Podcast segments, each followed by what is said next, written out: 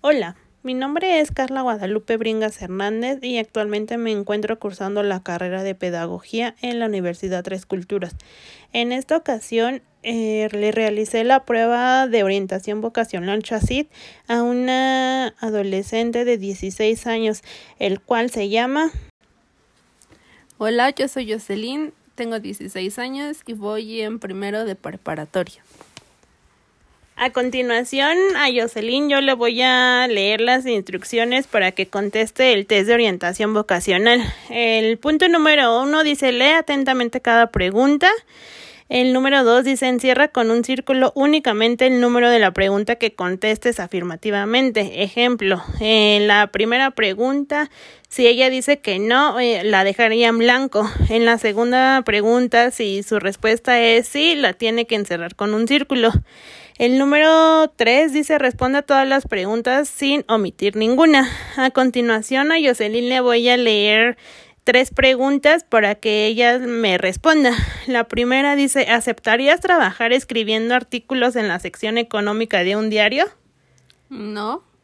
Eh, la número 2 dice ¿te ofrecerías para organizar la despedida de soltero de uno de tus amigos? Sí. El número 3 dice, ¿te gustaría dirigir un proyecto de urbanización en tu provincia? Sí.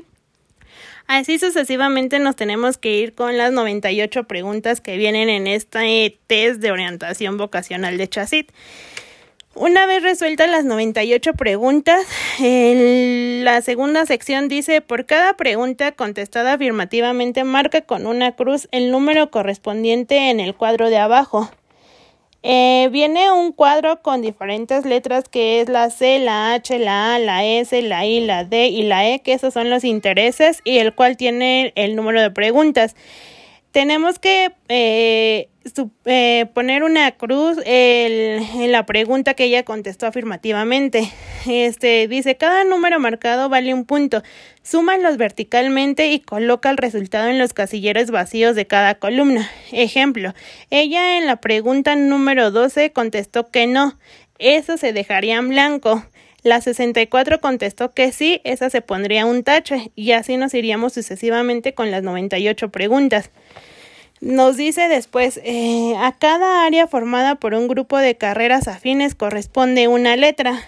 Considera los dos mayores puntajes obtenidos tanto en intereses como en aptitudes.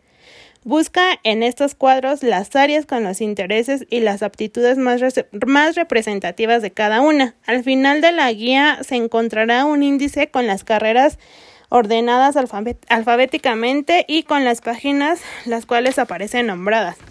En el, resultado el resultado que ella obtuvo en su prueba fue que la más alta fue la letra número H, que obtuvo nueve puntos. Esto corresponde a las, las, humanísticas y sociales.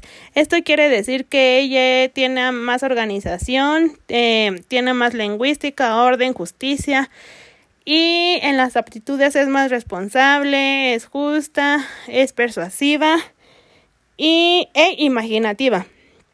En esta, en estas, en esta rama eh, puede estudiar ella filosofía, lenguas extranjeras, teología, literatura, ética, antropología, arqueología, comunicación social, educación y pedagogía. A continuación eh, le voy a, a, continuación le voy a, a, preguntar a Jocelyn cómo se sintió con este test porque así me puede dar cuenta de también de las de las ramas que puede haber en la en la especialidad de humanística y social y pues sí nada más